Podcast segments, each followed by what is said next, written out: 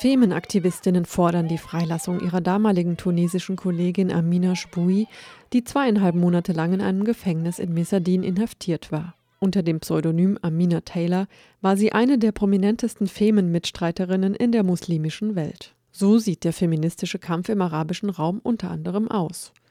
Doch gibt es überhaupt den islamischen Feminismus? Wer sind die Akteurinnen und worum geht es ihnen? Ja, islamischer Feminismus, danach werde ich immer gefragt.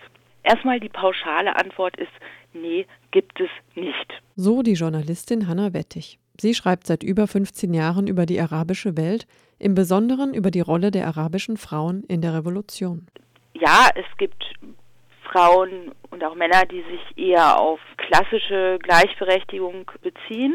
Und es gibt welche im LGBT-Bereich, die gemeinsam für eine gewisse Differenzpolitik stehen, aber das überschneidet sich ganz stark. Ich kenne Aktivistinnen, die haben da teilweise sehr radikale Positionen, machen sich aber gleichzeitig stark für Gesetze, für das, das Recht einer Frau, ihre Nationalität an ihre Kinder zu übertragen oder so. Die ziehen eigentlich relativ an einem Strang, mhm. zerstreiten sich an ganz anderen Punkten. An welchen? Also der Bezug auf den Antiimperialismus und die ja, Überwindung letztlich diesen Diskurses. Also der alte Feminismus, den es auch noch sozusagen mehrheitlich äh, gibt, sagt, in der Regel, ja, es ist sozusagen der, der westliche Blick oder es ist die Kolonialgeschichte oder, oder, oder, ja, was uns hier unterdrückt. Natürlich sind es auch unsere patriarchalen Gesellschaften, aber es kommt zustande durch äh, eine, eine Unterdrückung von außen. Ja, es ist so ein Verdrängungsdiskurs, die Schuld eben nach außen zu schieben.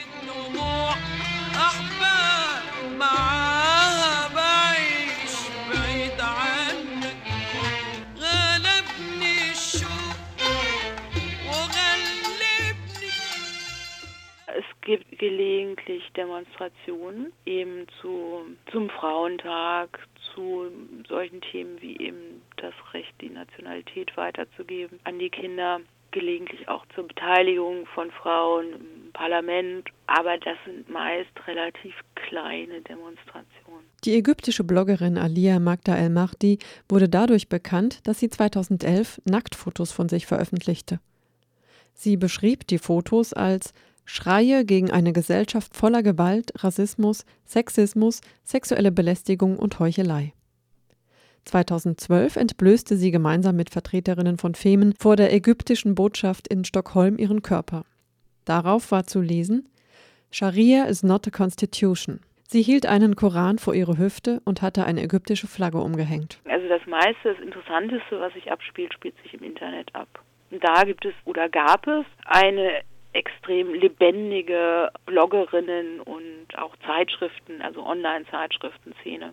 Facebook-Szene, also es gibt auch mehrere Facebook-Gruppen. Es ist nicht so, dass es jetzt eine geschlossene Gesellschaft ist, sondern im Gegenteil, also darum findet eben auch viel online statt, weil sich erstmal Frauen in einigen dieser Länder, nicht in allen, aber sicherlich doch in der Mehrzahl eine Bewegungsfreiheit immer noch ähm, eingeschränkt ist. Das heißt, das Internet ist für sie eine Möglichkeit, auch ähm, stärker mit anderen in Kontakt zu treten und, und Protestformen auszuprobieren.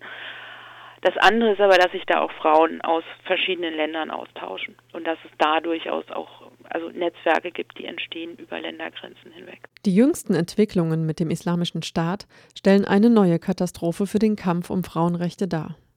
Hier geht es scheinbar erstmal ums bloße Überleben. Erstmal ist der IS sowieso äh, eine Katastrophe, also natürlich ein Backlash sozusagen für alle, die davon betroffen sind. Da gibt es jetzt sozusagen etwas so Extremes, dass man eigentlich über andere Fragen, die dann wie Details erscheinen, nicht mehr reden kann oder also vielleicht auch selber das Gefühl hat, ja, was soll ich jetzt darüber reden?